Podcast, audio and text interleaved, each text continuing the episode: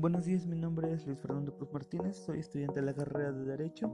Actualmente estoy cursando la materia de Derecho Romano 1. Lo que pretendo en este podcast es dar a conocer acerca de mi mapa conceptual. Mi mapa conceptual lleva por título, por título La familia. Posteriormente se derivan cinco subtemas que es concepto de familia, la organización jurídica de la familia romana, parentesco, filiación y por último patria potestad. Para empezar debemos de saber qué es la familia. Nos dice que se ha repetido tan frecuentemente que la familia es la célula social, la célula social por excelencia, que no se sabe ya a quién atribuir la paternidad de tan exacta fórmula. El concepto moderno de familia en el sentido estricto es el conjunto de dos o más individuos ligados entre sí por un vínculo colectivo, recíproco e indivisible, de matrimonio, parentesco o de afinidad. Posteriormente, pasando al primer concepto, del primer sistema que es concepto de familia, que la familia romana terminológicamente y en el sentido estricto, familia deriva de famulus, que significa siervo, criado doméstico, de donde, de donde la familia equivale o deriva más bien al número de siervos de una casa.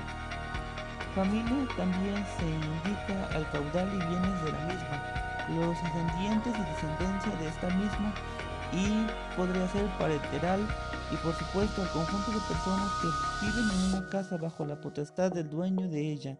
Ulpiano nos dice que a este tipo de familia se les llama o se les conocía como comuni iuri.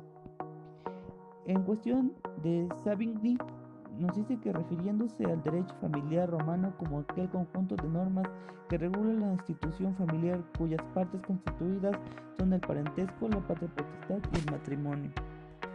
Pasando al segundo subtema, nos dice que la organización jurídica de la familia romana nos dice que hemos heredado de los romanos muchos aspectos relativos al ámbito familiar, principalmente derivamos de las costumbres, al marco jurídico y los términos lingüísticos. Pero si queremos caracterizarnos o caracterizar a la familia romana, no debemos de fijarnos en las semejanzas como una familia actual, sino en las diferencias que existen entre ambas. En cuanto a la cabeza de la familia en Roma, este papel correspondía indiscutiblemente al padre o al pater familia. Al pater familia era, eh, este tenía un poder muy especial, ya que este podía hacer o incluso más bien matar a cualquier miembro de su familia. Principalmente podía matar, empezando por esclavos, hijos y hasta su esposa. Nos dice que esto cambió o, este privilegio cambió después, porque ya después, pasando el tiempo, eh, la madre también, junto con el padre, pero ahí se incluyó la madre, se hizo ella, eh, podría adquirir también la patria potestad de sus hijos, y, ellos podían disponer de sus hijos hasta cuando fueran mayores de edad, hasta su mayoría de edad ellos podían eh, disponer de todos sus hijos.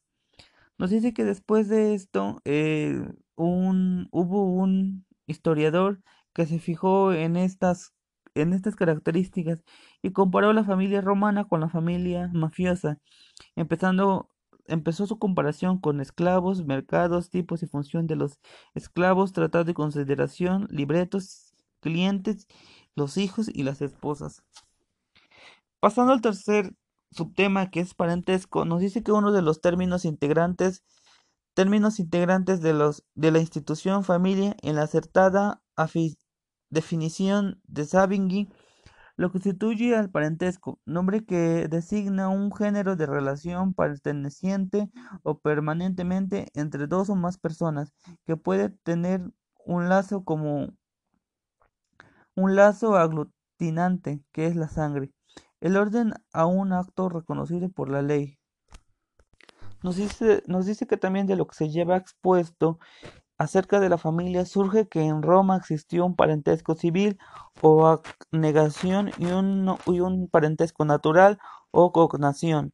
También nos dice que la legislación romana reconoció un tercer vínculo parenteral que es la afinidad. Nos dice que el cognativo, que fue el primero que mencioné, es un parentesco fundado en el vínculo de sangre de una persona que desciende a otras. En el segundo, que es agnativo, nos dice que se llama agnación al parentesco civil reconocido por el derecho romano que unían a todas las personas que estaban sometidas a la patria potestad. Y por último, afinidad es el vínculo que nacían las o que, que nacía más bien entre las personas, más bien cónyuges por el matrimonio. Pasando al cuarto subtema que es filiación, nos dice que el término filiación indica la, generación de una persona física por la unión de un hombre y de una mujer, o como bien lo indica Di, Di Pietro, y la pieza es el vínculo de procreación del que se derivan ciertos efectos jurídicos. La filiación se supone una relación jurídica entre los progenitores y sus descendientes o su descendencia, tanto por lazo de sangre como por vínculos estrictamente jurídicos, y por tanto, los por tanto la descendencia había de matrimonio o como fuera de él. En consecuencia, por relaciones de filiación, se ha de, se ha, ha de entender a los vínculos jurídicos que recíprocamente surgen entre los progenitores y el generado como consecuencia del nacimiento o de la entrada a la familia por otras vías. Por último, el quinto subtema que es patria potestad nos dice que la patria potestad pertenece al jefe de familia, quien la ejerce sobre sus descendientes, que forman la familia civil o agraria, o agrática más bien. En consecuencia, esta patria potestad, patria potestad es ejercida por el ascendiente varón de mayor edad. La patria potestad que es creada para, para proteger los intereses familiares en todos los sentidos y a través de un jefe, paterfamilia, con plenos poderes para salvaguardar los intereses del grupo. Por fin, la patria potestad podría tener dos actos jurídicos, por ello el pater-familia podía recibir a personas extrañas en su familia que podían ser por adopción que o más bien también podrían ser por adrogación. Y podrían derivar de nacimiento, obligación a la curia, rescripto del emperador o extensión de la pater potestad. Bueno, pues eso es todo.